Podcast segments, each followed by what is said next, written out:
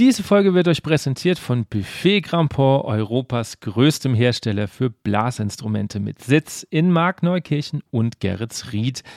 Viele der Instrumente werden dort gebaut und wer auf der Suche nach einem neuen Blasinstrument ist, sollte auf jeden Fall einen Blick in den Showroom nach Gerrits Ried werfen.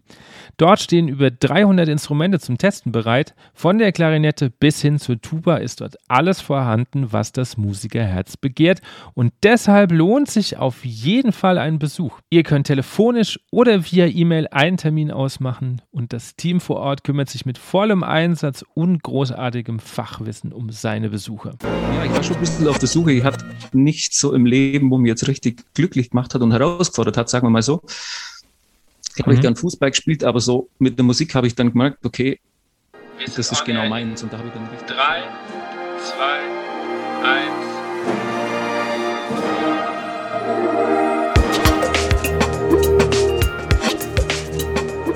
Herzlich willkommen bei On Air, dem Blasmusik-Podcast. Mein Name ist Andy Schreck und ich treffe mich mit Dirigenten, Komponisten, Musikern und Visionären aus der Welt der Blasmusik. Wir sprechen über Ansichten, neue Ideen, das Leben und natürlich Musik. Mein heutiger Gast ist im Unterallgäu groß geworden, hat Euphonium in der Schweiz studiert und lebt nun am beschaulichen Bodensee. Er spielt Tenoren bei Ernst Futter und die Egerländer Musikanten sowie der kleinen Egerländer Besetzung. Da ihm anscheinend das Spielen in einer kleinen Besetzung nicht reichte, ist er seit 2015 in der Stammbesetzung von Alpenblech zu hören. Er ist gefragter Dozent in Sachen tiefen Blech und böhmischer Musik. Sein gesammeltes Wissen hat er nun verschriftlich und in einer eigenen Tenoren-, Bariton- und Euphoniumschule herausgebracht. Ich freue mich, dass er hier ist und sage Servus, Michael Müller. Hi. Michael, wir fangen gleich mal mit der ersten Frage an. Welches war das letzte Stück, was du dir bewusst vor dem Interview angehört hast? Das letzte Stück, ähm, ich glaube, das war Chardas von Monty, weil ich habe es versucht aufzunehmen und habe mir dann ein paar Aufnahmen angehört. Genau, das war eigentlich das, wo ich als letztes bewusst angehört habe. Okay, aufgenommen für deine Schule dann? Genau, wir machen gerade ein paar Videos, äh, um die Schule vorzustellen und Chardas ist auch ein Stück für die Fingertechnik und darum habe ich das eben aufgenommen. Ihr wart oder du warst ja jetzt vor einer Woche, also wenn der Podcast rauskommt, ist es schon länger her als eine Woche, aber beim ersten Livestream-Konzert der Egerländer ja dabei. Für euch ja auch eine lange Zeit, dass ihr euch mal wieder gesehen habt. Wie war es? Ja, es war sehr lang. Es war über, über vier Monate, glaube ich. Das letzte Konzert war im Oktober. Die Vorfreude war wahnsinnig. Also es war sehr emotional, wirklich. Also es ist meistens schon emotional, wenn wir uns sehen, aber nach so einer langen Pause ist einfach die Vorfreude war enorm und ja, alle sitzen zu Hause, viele unterrichten, die Konzerte fehlen und von dem her war es schon ein wirklich tolles Erlebnis, endlich mal wieder zusammen spielen zu dürfen. Wie war das so für euch, trotzdem so weit auseinander zu sitzen und irgendwie ja eigentlich nur für Kameras zu spielen, ist ja dann doch nochmal ein bisschen anders. Es ging eigentlich, weil im Studio sitzt man meistens eh ein bisschen weiter auseinander. Von da, von dem her ja. war es eigentlich gar nicht so schlimm vom Spielen. Natürlich der Applaus und die Stimmung war natürlich schon schwierig, wobei wir konnten uns darauf einstellen. Wir hatten ja im Sommer schon ein paar Autokino-Konzerte. Das erste erinnere ich mich, das war schon wirklich ein total komisches Gefühl. Man spielt stückisch aus und man hört einfach gar nichts so. Von daher war es jetzt im Studio eigentlich gar nicht so schlimm, weil man sich schon ein bisschen darauf einstellen konnte, was einen erwartet. Ja, ich war im Sommer auch auf einem Autokinokonzert von der, von der A Cappella Band in, in Mainz waren wir. Und das war auch irgendwie seltsam, weil eigentlich am Schluss waren dann doch alle neben dem Auto gestanden. Also so war dann die Stimmung irgendwie doch ganz gut. Aber ich kann mir schon vorstellen, dass es von der Bühne aus echt seltsam ist, wenn du da irgendwie so, so eine Blechlawine anschaust und eigentlich nicht weißt, was da wirklich passiert. Ja, das war, also ich, ich muss sagen, es hat sich auch Zeit mit dem Lockdown dann ein bisschen entwickelt. Das erste Autokinokonzert war wirklich so, es hat sich niemand aus dem Auto getraut. Man hat wirklich überhaupt nichts gehört. Niemand hat gehupt. Das waren alle, haben sich voll dran gehalten. Und beim zweiten dann im Juli war alles schon ein bisschen lockerer. Viele haben eine Kiste Bier dabei gehabt, sind dann mit dem Auto falsch rum hingefahren und sind im Kofferraum geguckt und haben es dann eigentlich mehr außerhalb vom Auto angehört, muss man sagen. Ja, ich hoffe, also das war ja natürlich eine gute Möglichkeit ähm, für, für Musiker doch irgendwie auch mal aufzutreten und natürlich auch äh, ein bisschen Geld zu verdienen und ans Publikum zu kommen, aber ich hoffe, dass das nicht unbedingt äh, Einzug hält mit diesen Autokino-Konzerten. Das ist schon ein bisschen seltsam, finde ich. Ja, natürlich, klar. Also ich denke, es ist eine ich fand es toll, wie kreativ die ganze Szene mit der Situation umging oder auch immer noch umgeht. Aber auf Dauer ist es natürlich keine, keine richtige Lösung. So das Erlebnis im Live-Konzert ist einfach ganz anderes. Man ist viel näher, man spürt viel mehr Emotionen und es baut sich gegenseitig viel mehr mhm. auf. Also das merkt man schon. Ja. Wie hat es bei dir eigentlich angefangen mit der Musik? Also wir sind ja gleiches Baujahr, du bist 86, glaube ich. Genau, gell? ja. Wenn ich richtig recherchiert habe. Genau, dann sind wir gleiches Baujahr. Wie hat es bei dir denn angefangen mit der Musik? Eigentlich gar nicht so gewollt, ehrlich gesagt. Also es kam so, mein Bruder wollte unbedingt Posaune lernen. Er ist zwei Jahre älter. Und dann haben meine Eltern gesagt, ja, wenn er Posaune lernt, dann lern du doch auch gleich noch ein Instrument mit. Und ich muss eigentlich sagen, ich habe immer viel lieber Fußball gespielt früher.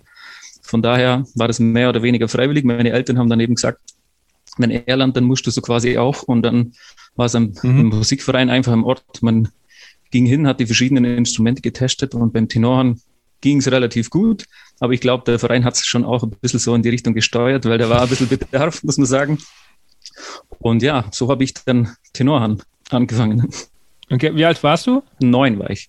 Und wann kam dann für dich die Entscheidung, ah, das liegt mir und ich will nicht Profifußballer werden, sondern äh, Profimusiker?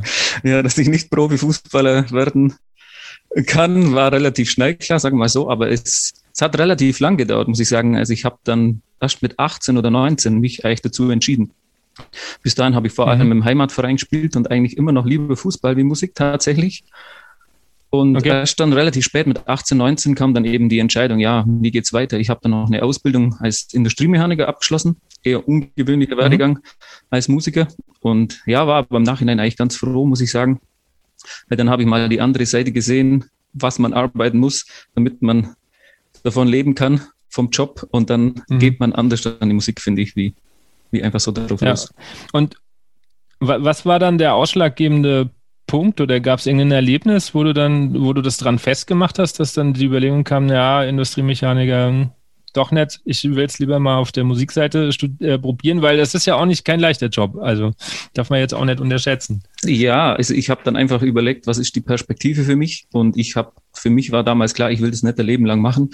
Das war mir irgendwie dann doch zu langweilig oder ich habe schon immer gern Musik gemacht und das Musikerleben hat mir schon angefallen. Viel unterwegs sein, spielen, Leute kennenlernen und gute Stimmung. Von dem her hat mich das schon interessiert, aber so richtig entschieden habe ich mich dann eigentlich per Zufall auch. Ich habe der Peter Steitz dann kennengelernt und zwar für die D3-Prüfung. Mhm. Vom Eigerschwäbischen mhm. Musikbund gibt es die verschiedenen Bläserprüfungen. Und da ich keinen eigenen Lehrer mehr hatte damals, ähm, hatte ich dreimal 60 Minuten Unterricht beim Lehrer vom Eigerschwäbischen Musikbund. Und das war dann eben per Zufall Peter Seitz, der nur eigentlich 15 Kilometer von mir entfernt wohnt. Ich kannte ihn aber vorher gar mhm. nicht. Und ja, ich habe ihm dann vorgespielt. Ich weiß noch wie heute, rhythmisch natürlich, ohne Lehrer, dementsprechend sehr frei. und ich werde seinen Gesichtsausdruck nie vergessen. Er hat nur die Hände über dem Kopf zusammengeschlagen und gedacht, oh je, wie schaffen wir das jetzt in dreimal 60 Minuten, damit du irgendwie die Prüfung bestehst? Und er hat mir dann Aufnahmen gemacht und mir die geschickt. Und hat gesagt, üb einfach und versuch das so nachzuspielen und komm in zwei Wochen wieder. Und nach zwei Wochen war es halt deutlich besser. Und dann hat er mir gesagt, wow, das ist echt definitiv äh, verrückt, was jetzt in zwei Wochen passiert ist. Und so kam ich mhm. eigentlich drauf. Also ich hatte damals noch gar keine Gedanken, dass ich irgendwie Profimusiker werden will oder was es auch für ein Beruf überhaupt war. Also ich hatte keinen Einblick. Und über Peter Seitz habe ich dann so den Einstieg dahin bekommen und er war dann eben Lehrer an der Berufsfachschule für Musik in Krumbach. Und nach der bestandenen Prüfung hat er gesagt, du kannst echt sehr schnell umsetzen können. Er könnte sich das gut vorstellen, dass noch viel Potenzial in mir schlummert. Ich soll es doch einfach mal versuchen. Und das war dann so der Einstieg, der Sprungbrett ins Musikerleben. Cool. Ich habe ich hab schon beide Seiten äh, kennengelernt. Von, von Dozenten, die genau das suchen, Menschen, die relativ schnell umsetzen. Oder auch Dozenten, die sagen, der muss eigentlich schon ziemlich fertig sein, damit ich dann quasi nur noch so ein bisschen drauflegen kann. Du verstehst, was ich meine. Ja, genau. Ja. Und dann finde ich, und dann ist ja schön, dass du an jemanden geraten bist, der, der quasi eher auf der Potenzialsuche ist und sagt, da ist jemand, der, der ist willig, der ist fit und, und kann aber schnell umsetzen. Der braucht einfach jetzt nur jemand, der ihm zeigt, was er überhaupt machen soll. Ja, definitiv. Also ich konnte, ich hatte damals überhaupt keine Ahnung. Ich hatte, ich habe noch nie was von Bindeübungen gehört, bis ich 18, 19 war.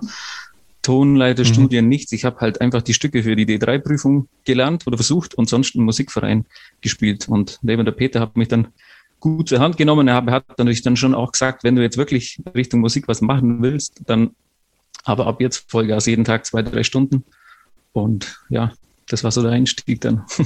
Hast du das dann auch gemacht, jeden Tag zwei, drei Stunden? Ja, ich habe es dann gemacht, weil ja, ich war schon ein bisschen auf der Suche. Ich hatte nichts so im Leben, wo mir jetzt richtig glücklich gemacht hat und herausgefordert hat, sagen wir mal so. habe mhm. ich dann Fußball gespielt, aber so mit der Musik habe ich dann gemerkt, okay, das ist genau meins und da habe ich dann richtig viel investiert. Meine Eltern waren dann, glaube ich, auch froh, als sie dann gemerkt haben, jetzt hat er was gefunden, wo er richtig gerne macht und von daher war ich dann eigentlich ein bisschen wie ausgewechselt. Davor war ich eher so, ja, schauen wir mal, leben wir mal ein bisschen in den Tag rein. Und mit der Musik dann irgendwie war es plötzlich komplett anders. Ich wollte eben nur noch üben, jeden Tag besser werden und habe dann auch sehr schnell Fortschritte gemerkt am Anfang, weil ich eben noch nicht so viel wusste natürlich. Aber cool, weil, weil 18, 19, ähm, also wenn, wenn man jetzt aus Klassikersicht spricht, ist das ja schon auch echt spät, da nochmal irgendwie die Entscheidung zu, zu treffen, ähm, Vollgas zu geben und, und, und äh, Musik zu studieren. Dann ist ja umso besser, dass es geklappt hat und dass, dass du deinen Weg bis jetzt schon so gegangen bist. Ja, es war schon sehr ungewöhnlich. Das habe ich dann, bis dahin, wie gesagt, hatte ich gar keinen Bezug zu, auch zu Klassik, hatte ich keine Ahnung. Ich war dann in Krumbach mhm. und habe dann relativ schnell gemerkt, okay, viele kamen mit, mit Musikabi Hauptfach Klavier, Gesang. Mhm. Das war für mich alles völlig fremd und ich war schon ziemlicher Außenseiter am Anfang. Und ja, aber der, Gott sei Dank eben hatte ich der Peter Seitz als Mentor und er hat mich dann schon zur Seite genommen und hat mir auch gesagt, was, was mich da so erwartet und hat einfach gesagt, du gehst deinen Weg und lass dich nicht von den anderen ein bisschen davon abbringen, sondern versuch das einfach durchzuziehen. Er glaubt an mich und im Nachhinein war ich sehr froh und er hatte recht. Also. Das ist echt schön. Ähm, du bist ja dann in die Schweiz gegangen, nach Luzern und äh, Bern, glaube ich. Genau, ja, zuerst nach Luzern. Warum Schweiz? Also ich weiß, in Deutschland ist natürlich mit Euphonium studieren äh, äh, ist nicht so. Da geht ja maximal über die Bundeswehr. Wäre das eine Option für dich gewesen? Bundeswehr habe ich mich habe ich mir tatsächlich kurz angeschaut, aber kam dann für mich nicht in Frage. Und ich habe dann eben auch viel mit Peter Seitz darüber geredet und er hat mir gesagt, wenn du es studieren willst, dann mach's richtig und beim, dann mach's bei jemand, der wirklich Experte für Euphonium ist, weil eigentlich bei der mhm. Bundeswehr geht's vor allem, allem Richtung Tenorhand.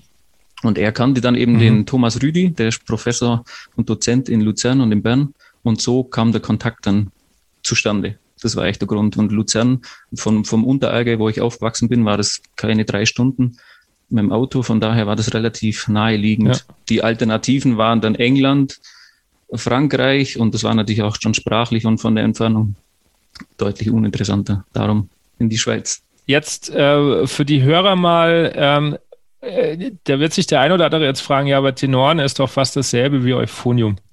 Wenn du sagst, es gibt Spezialisten für Euphonium. Was, was würdest du da entgegnen? Ja, es sind einfach schon zwei verschiedene Instrumente, muss man ganz klar sagen. Das Tenorn ist enger geschnitten, es hat einen engeren Schaft, ein viel kleineres Mundstück und auch vom Klanglichen eigentlich eine ganz andere Vorstellung. Es ist eher zentriert und kerniger und das Euphonium heißt, es ist ja eigentlich eine Tenortuba. Wie der Name schon sagt, ist eigentlich viel weiter. Die Mundstücke sind viel tiefer, viel größer und das ist schon ein ganz anderes Spielgefühl, muss man sagen.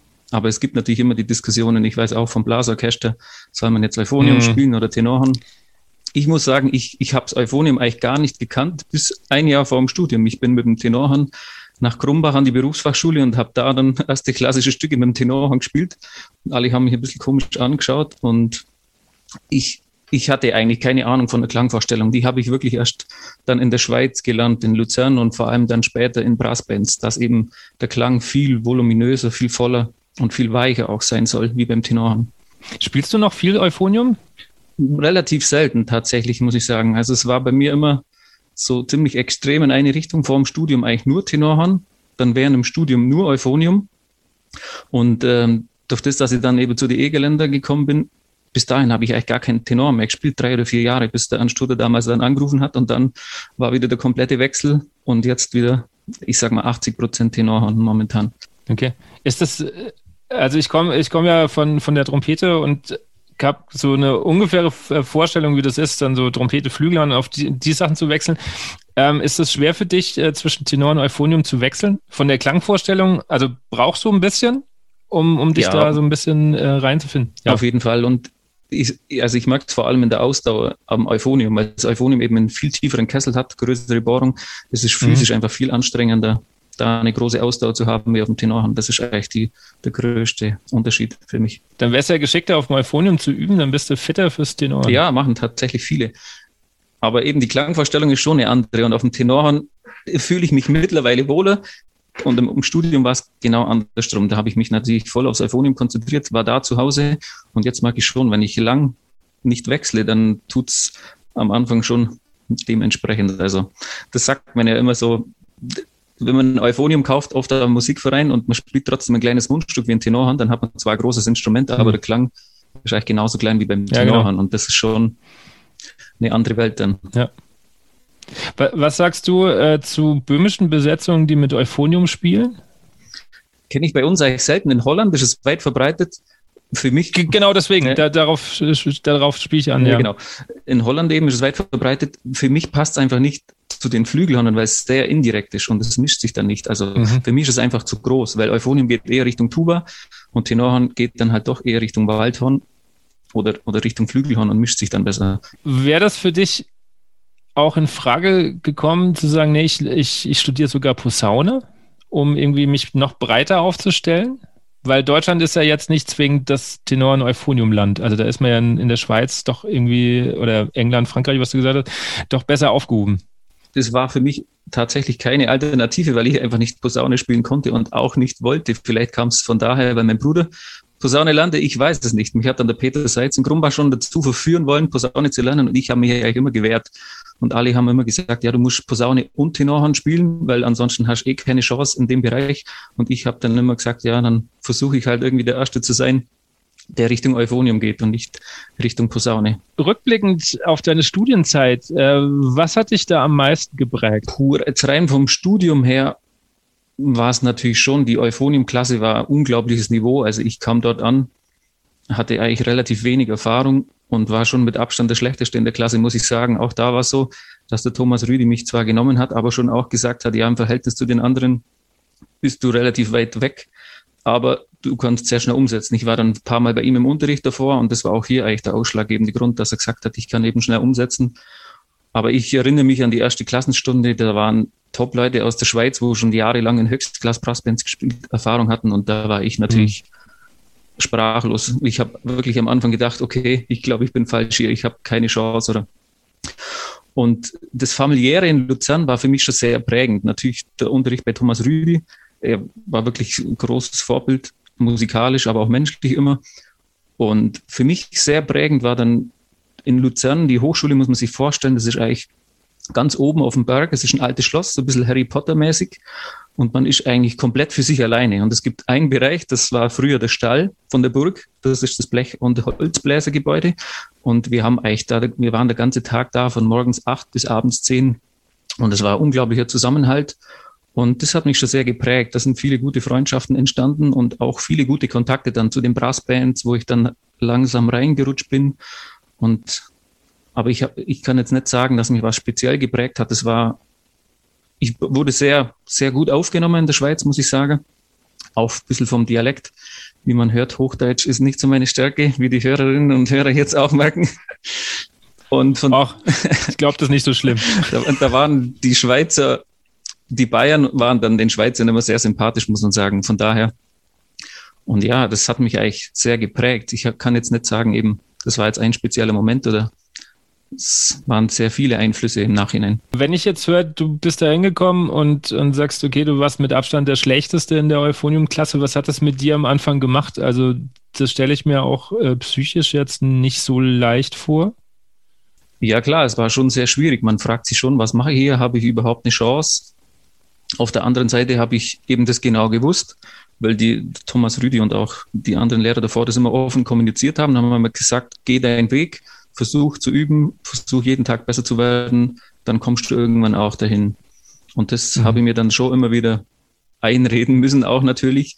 Aber ich habe relativ schnell dann schon Fortschritte gemerkt. Aber natürlich eben die ersten Klassenstunden, die Stücke, die die anderen gespielt haben, da konnte ich nicht mal mitlesen von den Noten. Das war alles so schnell für mich, das war einfach zu viel. Aber ich, ich finde es schön zu hören, dass, dass da Lehrer sind, die einem trotzdem so an, der, an, an die Hand nehmen und sagen, okay, geh deinen Weg. Der, der ist anders als bei den anderen, aber geh deinen Weg, weil ich das nicht mal zwingend persönlich, aber bei anderen ähm, an, einer, äh, an der deutschen Hochschule nicht so erfahren habe. Also da gab es einfach, okay, üben. Wenn es nicht lief, hast du halt wahrscheinlich zu wenig geübt und dann, ähm, also da war auch vom, von, von den Dozenten ganz oft einfach so ein Weg vorgegeben. Oder von, von, der, von der Blickrichtung vorgegeben. Da, da gab es nicht, okay, du bist ein bisschen anders, du machst aber deinen Weg, sondern die, die müssen alle da lang. Definitiv, ich habe das dann später schon auch gemerkt, aber ich denke, das hängt auch viel mit dem Instrument zusammen. Weil als Euphonist oder als Tenorist ist man eigentlich eher Solist in Brassbands oder in Blasorchesterbesetzungen und das ist natürlich ein ganz anderer Weg, wie wenn ich jetzt sage, ich studiere klassische Trompete und mache Probespiele, dann ist einfach vorgegeben, das hat so zu klingen, die Artikulation muss so sein und die Orchesterstelle geht genauso. Und das war eigentlich schon immer in der ganzen Euphonium-Welt auch Dozenten wie Stephen Mead, die haben immer versucht, die Leute, jeder soll seinen Weg finden, seinen Klang und man soll nicht eigentlich irgendwas nachmachen. Und das ist natürlich beim Euphonium schon was Spezielles gegenüber vielen anderen Instrumenten. Du hast schon Brassbands äh, erwähnt. Äh, du hattest wahrscheinlich vorm Studium noch keine äh, Berührung mit, mit Brassbands, oder? Äh, doch kurz, also eigentlich so ein Jahr vorm Studium bei der Brassband Oberschwaben-Allgäu. Mhm. Das war eigentlich von mir daheim auch nur 20 Kilometer entfernt, aber ich hatte nie eine Ahnung, was das eigentlich genau ist, Brassband. Ich konnte mir nichts vorstellen und bin dann eben per Zufall da dazukommen und habe da dann zum ersten Mal in der Brassband gespielt und war fasziniert vom Klang, von der Dynamik und von allem. Das war, ich kam eben von einer Mittel, Mittelstufen Blas, äh, von einer Mittelstufen Blaskapelle und dann zu der deutschen Höchstklass Brassband. Und ja, das war schon ein Riesenschritt. Und als ich dann in die Schweiz kam und dann nach einem Jahr vom Studium kam ich dann zur Brassband Bürgermusik Luzern. Das war eine der Top-Bands oder ist nach wie vor eine der Top-Bands in der Schweiz. Das war einfach ein Wahnsinn. Ich habe gedacht, da sitzen 60, 70 Leute, so laut wie das war vom Klang und von der Intensität. Und ich drehe mich um und dann sitzen drei Posaunen hinter mir und ich dachte, das müssen zehn sein wahrscheinlich. Also Ja, also ich, ich, kann das voll nachvollziehen. Ich weiß noch, wie ich das erste Mal in der Brassband saß und äh, überhaupt eigentlich nicht wusste, was da gerade abgeht. So neben mir, vor mir, irgendwie geil. Du darfst plötzlich mal so laut spielen, wie du sonst normalerweise nicht, nicht spielen darfst, irgendwie. Aber es klingt noch schön und aber auf der anderen Seite auch so live spielen, wie du sonst normalerweise auch nicht musst, irgendwie. Also so diese Dynamik-Range fand ich schon immer faszinierend in, in, in Brassbands. Ja, das war für mich völliges Neuland. Und das, mir ging es genauso, wie du gerade erzählt hast. Man weiß gar nicht, was passiert um einen herum hier. Das ist, das war wie eine neue Welt einfach. Man konnte es gar nicht. Ich habe immer zugehört und aber das war Wahnsinn einfach nur so beeindruckend und. Also ich bin immer noch, wenn wenn wir spielen, immer noch beeindruckt, gerade gerade von unseren vier Tubisten, äh, die da hinten dann also losrollen, das Wahnsinn irgendwie. Das ist ähm, und was ich natürlich auch auch äh, bemerkenswert finde, das ist schon auch technisches Gefuddel in der Brassband, was natürlich mega Spaß macht, aber das hast du halt sonst auch nirgends irgendwie. Ganz klar und das war eigentlich auch bei uns im Studium war es völlig normal. Jeder Euphonist hat es war echt klar, dass man in der Brassband spielt, weil man da unglaublich viel lernt. Man lernt einfach Blatt spielen, man mhm. bekommt Routine. Und von daher habe ich da unglaublich viel gelernt, auch von den ganzen Dirigenten, muss ich sagen. Weil ich hatte ja eigentlich auch vom Dirigieren relativ wenig Ahnung. Habe dann relativ mhm. früh auch angefangen im Studium, auch um Studium zu finanzieren natürlich, in der Schweiz zu dirigieren. Und da war es schon sehr interessant. Wir hatten viele Gastdirigenten aus England, Top-Leute aus Norwegen. Und die kamen dann immer für die Wettbewerbe und das war dann für mich, ich habe da eigentlich im Nachhinein, muss ich sagen, fast das meiste gelernt, wie man auch probt mit Vereinen und wie man was ausstimmt, wenn irgendwie Balance nicht stimmt, so, das habe ich eigentlich dann alles während der Brassband-Proben gelernt, so, und das war schon eine sehr le lehrreiche Zeit im Nachhinein. Du hast das Dirigieren schon angesprochen. Dirigierst du noch, weil ich habe versucht zu recherchieren und wenn ich Michael Müller eingebe, komme ich auf 20.000 andere äh, Dirigenten, die so heißen, aber ich habe nur alte Bilder von dir gesehen. Ich weiß nicht, ob du jetzt immer noch äh, Musikverein dirigierst. Ja, ja, doch, ich dirigiere immer noch, auch hier im Bodensee in Hergensweiler, eigentlich seit zweieinhalb Jahren jetzt jetzt natürlich auch mit Zwangspause, aber ich habe eigentlich immer dirigiert. In der Schweiz dann zuerst Blasorchester, dann Brassband lange, bis ich dann eben im Studium fertig war und wieder zurück nach Deutschland bin. Und ja, macht mir immer großen Spaß. Also es war, für mich war es schon immer interessant, als Musiker tätig zu sein, als Dirigent und auch als Lehrer. Weil mit dem Euphonium ist es natürlich schwierig, nur zu spielen. Das ist eigentlich fast nicht möglich. Und von dem her hat mich das schon immer interessiert. Wäre für dich auch in Frage gekommen, das nochmal zu studieren? Blasorchesterleitung oder eher nicht? Doch, definitiv. Entschuldigung. Es kam für mich auf jeden Fall in Frage. Ich war dann eben in Bern, wo ich dann später noch den Master studiert habe, Euphonium, und da hatte ich dann Nebenfach Blasorchesterdirektion. Und da waren super Leute. Oliver Westby hat zum Beispiel Blasorchester, Instrumentierung unterrichtet, Corsintur, Brassband. Mhm. Ludwig Wicki Direktion, er war der Hauptdozent. Mich hat es schon interessiert, aber es war für mich dann klar eigentlich, dass ich auf Spielen mehr setzen will. Und das Dirigieren habe ich dann einfach gemerkt, das ist so viel Zeitaufwand. Ich kam im Studium kaum über die Runden mit den ganzen Vorlesungen. Und ja, dann mhm. jeden Tag drei, vier Stunden üben und dann noch dirigieren üben war einfach dann für mich zeitlich nicht möglich. Aber was nicht ist, kann ja noch werden. Momentan kann ich es mir ehrlich gesagt schwer vorstellen, aber man weiß ja nie. Also ich setze momentan schon eher mehr auf Spielen, auf Workshops. Jetzt auch mit der Schule ging der Weg schon in eine andere Richtung, muss ich sagen. Aber man weiß nie. Vielleicht in 10, 15 Jahren oder. Ja. Wann, wann kommt die erste Solo-CD von dir? Gute Frage. War schon öfters in Planung, aber irgendwie, ich finde, es muss irgendwie alles passen. Das ist eine, gerade mit dem Euphonium finde ich schwierig. Mit, mit wem nimmt man es auf? Nimmt man es nur mit Klavier auf? Oder jetzt gerade hier, ich bin ja viel auch Blaskapellen technisch unterwegs. Ich finde es dann oft ein bisschen eintönig, wenn man eine CD jetzt zum Beispiel nur mit Blaskapelle in Begleitung aufnimmt oder nur mit Klavier. Und das ist für mich eigentlich die, die Herausforderung, dass es für den Zuhörer interessant bleibt. Von daher, die Idee liegt schon lange in der Schublade, aber momentan noch nicht akut in Planung, sagen okay. wir mal so. Dann bin ich mal gespannt, ob es die irgendwann gibt. Ich würde mich auf jeden Fall freuen. Wenn wir äh, mal Richtung also Brassbands ist ja in Deutschland jetzt auch immer mehr im Kommen, aber wenn wir uns jetzt mal so auf so diese traditionelle oder auch symphonische Blasmusikszene erstmal äh, beschränken, wo ist der Unterschied zwischen der Schweizer Blasmusikszene und der deutschen? Im symphonischen Blasorchester, also man muss grundsätzlich sagen, das, wie du schon richtig gesagt hast, in Deutschland gibt es kaum Brassbands. Es gibt vielleicht mittlerweile 50 oder 60 Brassbands grob in Deutschland und 95 Prozent sind Blasorchester oder Blaskapellen. In der Schweiz ist es eigentlich genau andersherum. Die Schweizer sind eigentlich uns circa 40 Jahre in der Brassbandentwicklung voraus. Es kam damals von England und eigentlich ist es dort, vor allem im Kanton Luzern, behaupte ich mal, sind 60 Prozent der Dorfkapellen sind auch Brassbands.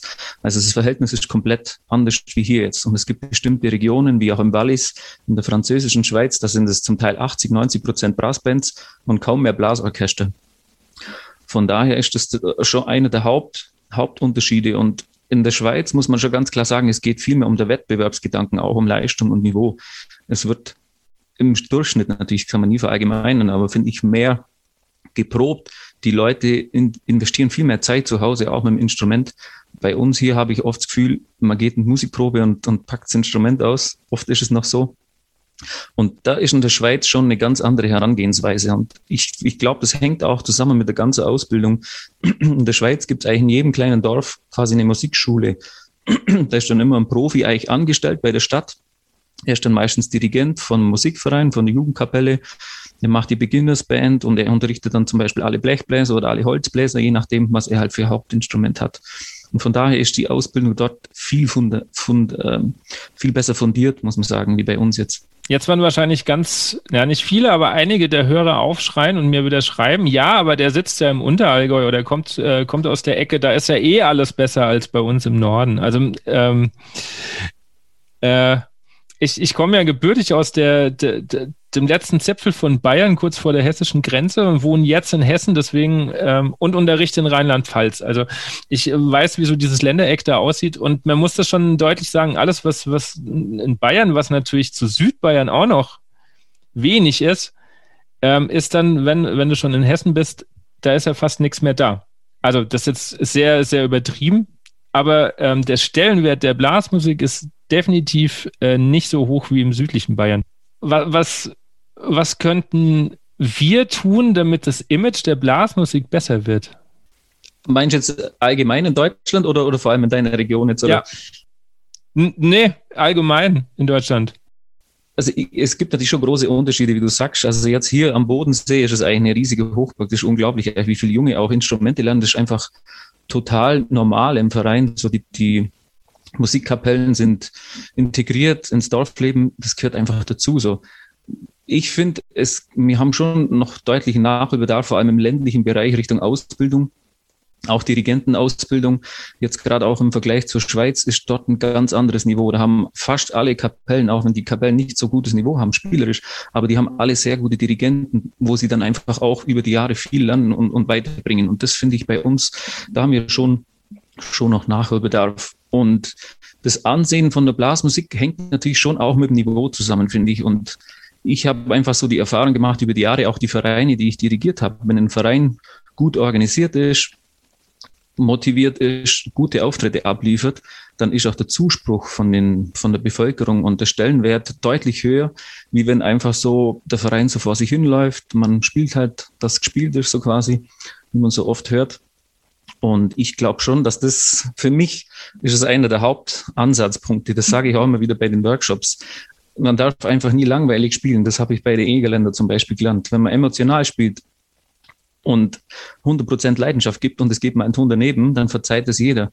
Aber am schlimmsten finde ich, wenn jemand spielt und man denkt einfach nach fünf Minuten schon, okay, es ist einfach langweilig und man weiß, es ändert sich jetzt nichts die nächste Stunde oder zwei. Und ich finde, da haben wir relativ viel Verbesserungspotenzial noch in unserer Szene. Das auf jeden Fall, was ich oft feststelle, ist, dass das auch so ein bisschen mh, mm, äh, wie soll ich sagen, äh, genreabhängig ist. Also was, was ich meine ist, was ich oft sehe, sind irgendwelche Ober- oder Höchststufenkapellen, die super ihre äh, symphonische äh, Blasmusik machen und sobald da eine Polka aufliegt, hast du manchmal das Gefühl, ja, nee, da will ich nicht zuhören, weil einfach, weil dann irgendwie, ja gut, das ist das bisschen. Und wie du schon sagst, wenn es halt langweilig gespielt wird oder es wird halt gespielt, damit es gespielt ist, dann hast du einfach auch keine Lust zuzuhören. Das ist ganz klar so. Und mir hat im Studium hat ein Dozent bei uns immer einen guten Spruch gesagt. Er hat immer gesagt, jede Musik verdient es, gut gespielt zu werden. Und das ist eigentlich auch mein Anspruch als Dirigent. Ich dirigiere in Hagensweiler, das ist ein Blasorchester Oberstufe. Die, die meisten spielen natürlich sehr gerne Polkas, Marsche, Walzer aber auch sinfonisch. Die Truppe ist also gespalten, sagen wir mal 50-50. Und das macht mir auch als Dirigent Spaß, weil viele denken, ich mache eigentlich nur Blasmusik, aber eben durch die Erfahrung von der Brassband mache ich genauso gern sinfonisch. Also für mich gehört alles dazu, finde ich. Aber man muss eben dann schon den Anspruch auch haben, beides gut zu machen. Und das ist schon oft, wird oft vernachlässigt, ganz klar. Ja. Äh, weil du schon sagst, du machst mit deinem Musikverein beides und die sind ähm, so ein bisschen gespalten. Was glaube ich, viele von uns kennen, dass es immer so zwei Lager gibt zwischen dem einen und dem anderen. Und was ich immer schade finde, weil ich mir immer denke, ähm, wie du schon sagst, das ist, jede Musik hat es verdient, gut gespielt zu werden und man kann ja auch von beiden Seiten was lernen. Ich habe vor, vor zwei Monaten, äh, hatte ich da einen Chef im, im Interview, einen Ernst, und äh, den hatte ich auch gefragt, ähm, was kann man von Jazz lernen für die Blasmusik? Was würdest du sagen, kann man vielleicht von der symphonischen Musik für die Blasmusik, äh, also für die, für die traditionelle äh, Musik lernen und andersherum? Also ich finde einfach, so wie es ich jetzt gewohnt bin von den Egerländern, auch von Altenblech, damit die Leidenschaft, die Emotionalität und der unbedingte Wille, die Sachen gut zu spielen, finde ich, den hat man oft in kleineren Blaskapellen natürlich mehr, wie im großen symphonischen Blasorchester. Mhm. Im großen symphonischen Blasorchester verstecken sich natürlich oft auch viele. Und ich finde, da kann man schon einiges davon lernen im, im, im symphonischen Bereich. Und was natürlich auch großer Unterschied für mich ist, im symphonischen Blasorchester wird oft artikulationsmäßig relativ weich gespielt. Kann man natürlich auch nicht verallgemeinern, aber und das habe ich schon von der Blaskapelle dann rum, wiederum gelernt, dass es halt dann wirklich, umso größer das Orchester ist, umso genauer muss die Artikulation und alles andere sein. Also von dem her, es sollten sich schon beide Richtungen befruchten, aber es ist natürlich dann für mich auch schwierig, wenn ich ein halbes Jahr auf eine Konzertprobe und sage immer alles weich, alles breit, achtet auf Intonation und danach spielen wir eine Polka und ich sage zu dem Posaunisten einfach, spielt so kurz, wie es nur irgendwie geht. Das sind dann schon zwei verschiedene Welten und das ist natürlich schon schwierig, aber ich versuche das halt immer dann eben auch, wie du schon gesagt hast, zu versuchen, den Leuten beizubringen, jetzt ist der Fokus hier Kirchenkonzert, alles schön weich, Intonation, schöner Klang. Und wenn es dann Richtung traditionell geht, dann muss einfach, bei uns sagt man ganz anders, angepackt werden, so von der Artikulation und von der Energie. Also mir kommt gerade so ein Gedanke, weil im Endeffekt ist das ja nur, nur so, ein, so, ein, so ein Switch im Kopf. Das ist ja quasi eine Stilistik. Das muss ich halt mal verstanden haben und dann muss ich halt umswitchen. Was ich auch früher nicht so konnte. Ich erinnere mich noch, dass ich mal ein Wochenende lang äh, Egerländer äh, Musik gemacht habe und montags dann ins Studium kam und habe äh, ein Trompetenkonzert gespielt und dann hat mein Dozent irgendwann angefangen zu lachen, hat gemeint, ich soll mal aufhören, Böhmisch zu spielen. Also von der Hinsicht, äh, ich ähm, kann es schon verstehen. Aber was ich immer wieder feststelle, ist, dass wenn es um also gerade so Oberstufenkapellen, wenn es um, um Swing-Musik geht, ist die Akzeptanz größer zu sagen, das ist eine Stilistik, die kann ich mir irgendwie aneignen. Aber wenn es um Blasmusik äh, geht, ist dann so ein Schalter drin, der sagt, nee. Und ich weiß nicht, ob du die Erfahrung auch gemacht hast, aber das verstehe ich dann nicht. ich habe die Erfahrung zum Teil in der Schweiz dann schon auch gemacht, dass einfach viele die wo halt, wie du sagst, eher vom Jazz kommen. Jazz ist natürlich viel etablierter. Man hört viel öfters Jazz im Radio, auch auf Schallplatten früher schon. Und Blasmusik hört man da eigentlich viel weniger, auch im Radio. Ich denke, das ist sicher einer der, der Hauptgründe. Und ansonsten hängt es schon auch sehr stark regional ab, muss ich sagen. Also hier ist natürlich Blasmusik sehr weit verbreitet, aber umso nördlicher natürlich umso weniger, ganz klar. Ich denke, das ist schon einer der, der ausschlaggebenden Punkte. Und man hört halt oft, finde ich, die Blasmusik auch nicht so gut gespielt. Wenn man irgendwo auf ein Dorffest oder auf eine Kirmes geht, hört man halt, die meisten Leute hören die Blasmusik selten von sehr guten Kapellen, muss man ganz klar sagen. Und das ist beim Jazz natürlich auch anders. Wenn man Jazz hört, dann hört man meistens gute Bands. Man hört es auf Platten, man hört es im Radio, auf CDs und man hört selten eine sehr schlechte Jazzband. Das, denke ich, hat schon auch damit was zu tun. Ja, das ist ein Gedanke, den hatte ich so gar nicht, aber äh, das könnte durchaus, durchaus sein, ja. Wer hat dir die Stilistik beigebracht? Polka-Stilistik? Ja.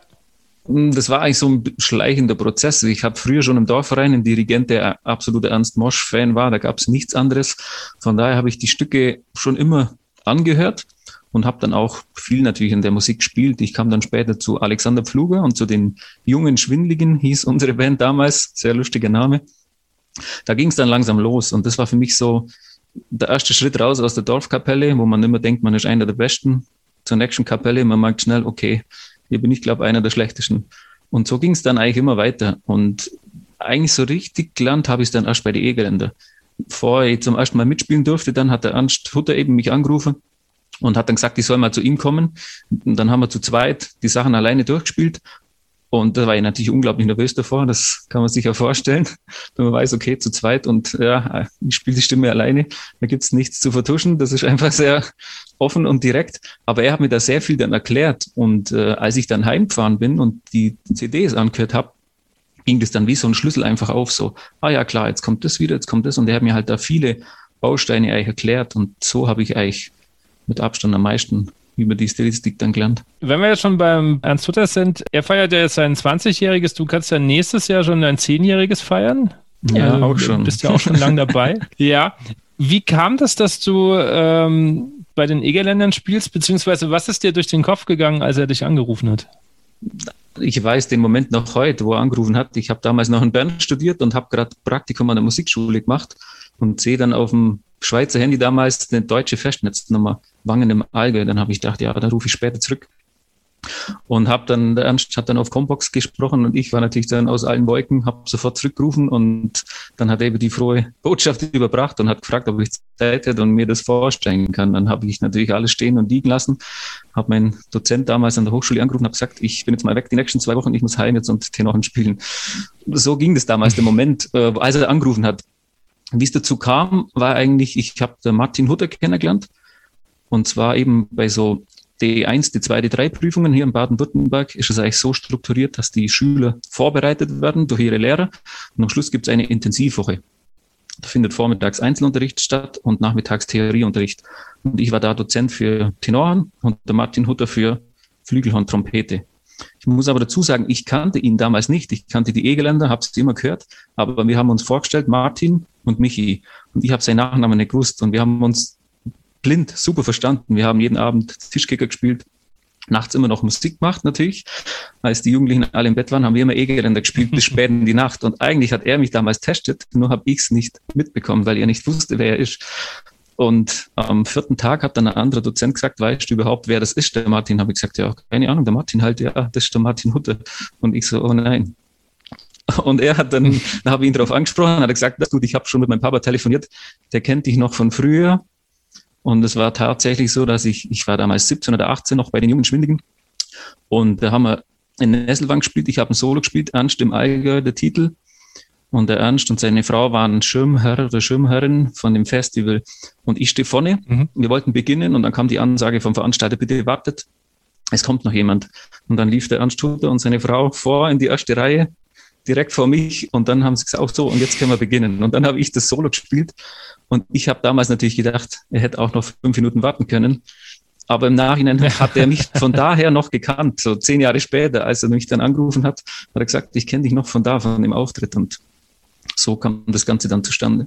Das, das ist ja echt cool. Aber ich muss auch feststellen, äh, dass der Ernst echt ein gutes Gedächtnis hat. Also wir haben auch vom, von meinem Interview haben wir äh, kurz telefoniert und äh, ich bin ihm auch zweimal schon begegnet. Einmal, da war ich 13, 14, da habe ich in der Big Band gespielt und er als Solist.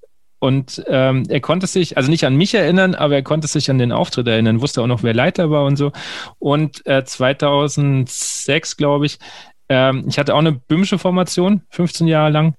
Und wir waren Vorgruppe. Daran konnte er sich auch noch dran erinnern. Also ähm, ja, das ist definitiv Respekt, so. wenn man, wenn man so, so viele Gesichter und so viele Namen und so sich echt merken kann. Ja, das Aber stimmt. muss ja auch, äh, musste ja trotzdem gut gespielt haben, sonst wäre es wahrscheinlich auch nicht hängen geblieben. Ja, im Nachhinein. Natürlich denkt man jetzt, oh Gott, wie habe ich damals gespielt, aber ja, das ist eben der Weg, oder? Man, das konnte er natürlich ja, ja. schon auch einschätzen.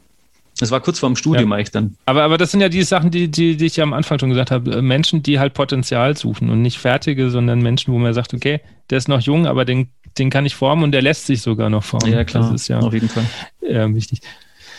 Erinnerst du dich noch an deine erste Probe, beziehungsweise das erste Konzert, als du drin saßt bei den Egerländern? Wo ich mitgespielt habe? Ja. Ja, das war ein Geistdach im Festzelt. Das weiß ich noch, noch wie heute. Das war ein Riesenfestzelt und ja, das war es ging vorbei und ich habe eigentlich gar nicht realisiert, was hier passiert war die letzten zwei Stunden. Es ging alles so schnell, so viele Eindrücke.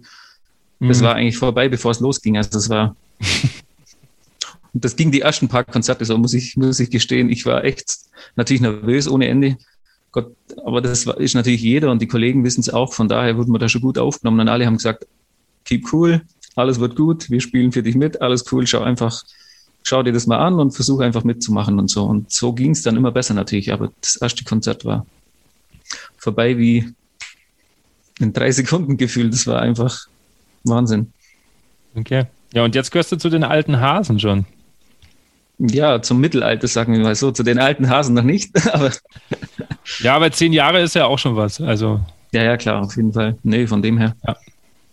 Ich habe ja schon anfangs gesagt, dass du bei Alpenblech spielst, aber du spielst ja auch bei der kleinen ähm, Egerländer Formation. Was ist da für dich der Unterschied? Abgesehen, dass die Besetzung so ein bisschen variiert, mit, mit einmal Akkordeon, einmal nicht. Aber was ist so für dich der größte Unterschied bei den ja, Bands? Wie du schon sagst, ähm, die Besetzung ist natürlich anders und es sind natürlich ganz andere Auftritte. Bei Altenblech spielt man vor allem längere Auftritte, Festzeitauftritte, auch moderne Musik, Partymusik, Stimmung, ähm, oft vier Stunden im Festzelt ist ein ganz anderes Spielverhalten dann natürlich auch wie jetzt bei der kleinen Egeländer-Besetzung. Dort kommt man natürlich mhm. schon sehr stark von den Egeländer geprägt, auch stilistisch und es ist auch eher konzertant, ganz klar. Also von dem her. Bei Alpenblech habe ich dann auch trotz langem Verweigern die Posaune lernen müssen. Da, so schließt sich dann eben der Kreis. Eben der Peter Seitz hat es in Krumbach versucht, wo ich 19 war und ich habe immer gesagt, nee, ich lerne nicht Posaune. Und sieben, acht Jahre später ruft er dann an und sagt, ähm, wir bräuchten jemanden bei Albenblech, aber dann musst du Posaune lernen. Und dann habe ich es doch noch gemacht, natürlich. Für, so, es war ich so, wirklich so ein verrückter Zufall. So hat sich dann der Kreis irgendwann geschlossen. Und ja, es, für mich sind beide Bands, es macht unglaublich viel Spaß. Und es ist eben ein bisschen eine andere Spielart. Bei bei den Egerländern kommt viel mehr vom Klang, von der Emotionalität. Bei Alpenblech steht auch ein bisschen mehr die Spielfreude im Vordergrund. Natürlich, man mhm. ist immer Solist, man hat viel mehr Solos zu spielen, man oktaviert mehr. Ist einfach ein bisschen andere Spielart. Und ja, ich habe bei beiden sehr viel gelernt, natürlich. Also, das war eh, mhm. Thomas Rüdi bei mir in Luzern hat er immer gesagt, versuch immer in Bands zu spielen, wo du der schlechteste Musiker bist. Das war für mich eigentlich am Anfang, habe ich gedacht, okay, habe irgendwie nichts damit anfangen können, aber es so kommt man einfach am schnellsten weiter.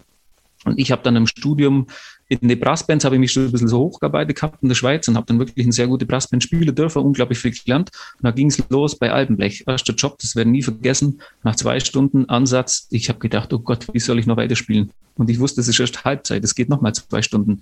Ich war das einfach überhaupt nicht gewohnt, so die Ausdauer, die Höhe und alles Mögliche. Und so hat man da auch da wieder was dazugelernt. Und das war eigentlich bei mir immer so ich habe dann eben immer versucht, weiter, weiter, weiter und immer wieder neue Bands reinzukommen und man lernt überall was dazu. Was wäre jetzt äh, bandtechnisch der nächste Schritt? Also wo, wo, würdest du gerne mitspielen, damit du noch besser wirst? Puh, schwierig zu sagen. Eigentlich kann ich mich nicht beklagen. Also ich glaube, in der Blasmusikbereich gibt es nicht mehr viel mehr, wo ich noch weiterkommen kann.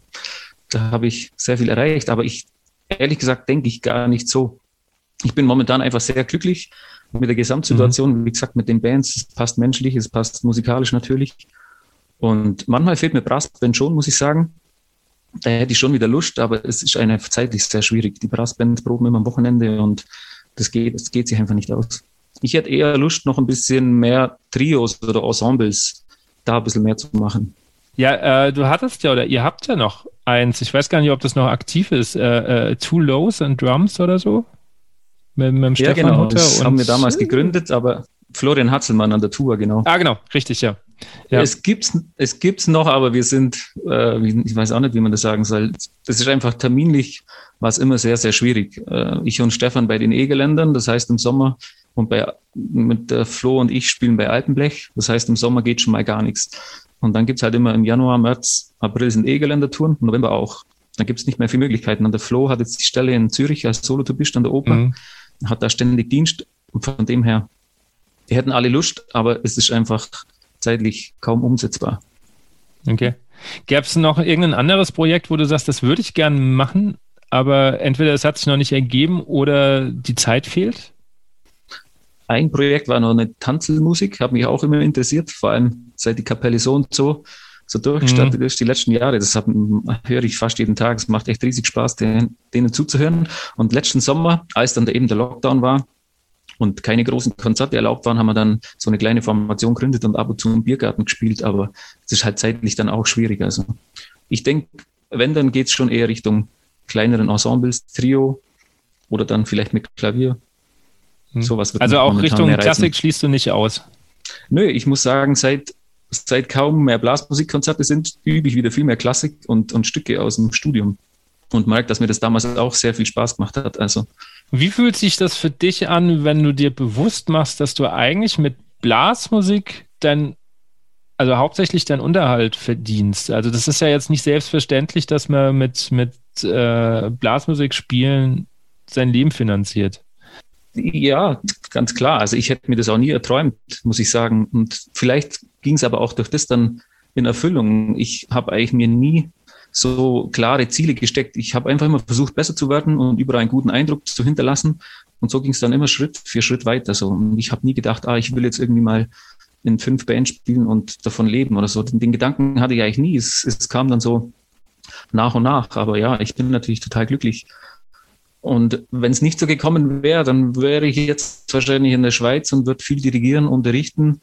Das war eigentlich so die andere Option. Ich hatte mich eigentlich, bevor der Anstutter angerufen hat, schon ein bisschen darauf eingestellt und habe in der Schweiz zwei Brassbands dirigiert, an zwei Musikschulen unterrichtet. Und für mich war ich so eher klar, ich bleibe in der Schweiz und bleibe so in der Brassbandwelt. Und durch die Blasmusik dann hat sich, oder durch einen Anruf vom Ernst eigentlich hat sich dann alles komplett in eine andere Richtung gedreht. Du bist der Schweizer trotzdem noch so ein bisschen verbunden verbunden. Du dirigierst ja noch die Blaskapelle Lublaska. Das genau, ist ja. immer noch so, oder? Das ist genau ja. immer noch so. Wie kam das zustande? Wenn ich mich richtig erinnere, aber da kannst du mich auch gerne berichtigen, war doch Benno Peter vorher äh, äh, Leiter, der aber selber mitgespielt hat. Also wie kommt es jetzt, dass jemand davor steht? Also das war eigentlich der Ursprung, der Benno Peter hat es gegründet, wie du richtig sagst. Und es war damals die Lublaska hat immer ohne Dirigent gespielt. Und als ich dazugekommen bin, bin ich eigentlich für den Benno dazugekommen, weil er dann eben Dirigent wurde. Die Band hat irgendwann festgestellt, äh, sie haben das Gefühl, sie kommen einfach nicht weiter ohne Dirigent, weil dann doch jeder verschiedene Meinungen hat und wie es halt oft so ist, ohne Leiter gibt viele Meinungen und dann war eben die Idee, dass ein Dirigent vorne hinsteht. Und ich habe dann eigentlich für den Benno Tenor gespielt und er war dann Dirigent. Und das Ganze war ich eher ein lustiger Zufall, weil ich war in Luzern, habe eben nur Brassband gespielt und habe eigentlich gar nicht wahrgenommen, damit, dass es überhaupt Blaskapellen in der Schweiz gibt. Und äh, die haben dann irgendwie mitbekommen, die Lublaska, dass da irgendwo ein Allgäuer in Luzern an der Hochschule studiert und wo er auch noch anspielt. Und so kam der Kontakt dann zustande. Und ich habe dann aufgehört, als ich zu den E-Geländer gekommen bin. Und vor drei Jahren haben sie dann wieder gefragt und haben eben gesagt, ja, sie wollen wieder einen Schritt weiterkommen. Sie wollen jemand, wo sich wirklich mit der Stilistik auskennt weil die meisten doch aus der Brassband kommen bei Lublaska oder aus dem Blasorchester und äh, da haben sie mich dann gefragt, ob ich mir das vorstellen könnte und so bin ich dann nach ein paar Jahren Pause wieder zurückgekommen. Aber ich kenne sie eigentlich schon sehr lange von dem her. Ja, ich habe die, ich habe sie lange nicht mehr gehört. Also ich, wir haben damals ähm, auch mit meinem Orchester noch an, an den Europameisterschaften teilgenommen. Das waren dann immer so die Berührungspunkte von, von wo ich so gehört habe. Ja, genau. Da waren sie immer dabei oder sind immer noch aktiv bei Wettbewerben. Eben, das ist ein bisschen andere Kultur in der Schweiz. Da geht man viel mehr auf Wettbewerbe wie jetzt bei uns oft in dem Bereich. Wie, wie stehst du generell zu Wettbewerben?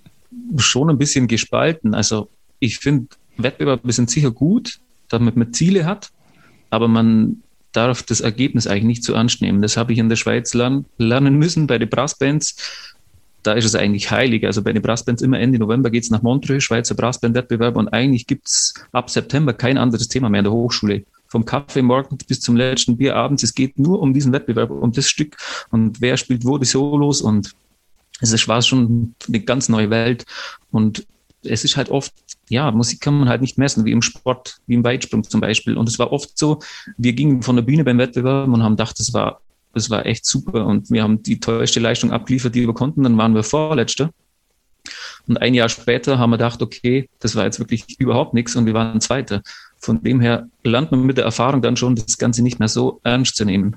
Das war eigentlich so meine Erkenntnis. Aber es du hast vorher, das Thema ist eigentlich schon abgehackt, aber nur mal kurz zurück zum Vergleich zu Schweiz und Deutschland. In der Schweiz kommt der Wettbewerbsgedanke viel mehr im Blasmusikbereich. Es gibt viel mehr Solistenwettbewerbe, es ist alles viel verbreiteter, da machen fast alle mit. Durch das ist das Niveau viel früher hoch, was in Deutschland natürlich auch gut wäre, wenn da ein bisschen mehr gehen wird. Meine Erfahrung zeigt aber, dass in Deutschland einfach viel mehr Leute dann aus Spaß an der Musik dabei bleiben und in der Schweiz dann zum Teil, kann man natürlich auch nicht verallgemeinern, aber doch einige dann so ein bisschen eher der Wettbewerbs Wettbewerbsgedanken sehen und nicht so das emotionale Spiel, wie wir es jetzt kennen, vor allem in der Blasmusik. Wird dann auch, äh, also ich weiß, dass es in, in England, glaube ich, teilweise so ist, ähm, gehen dann auch gute Spieler zu einer anderen Band, weil die einfach dann besser sind?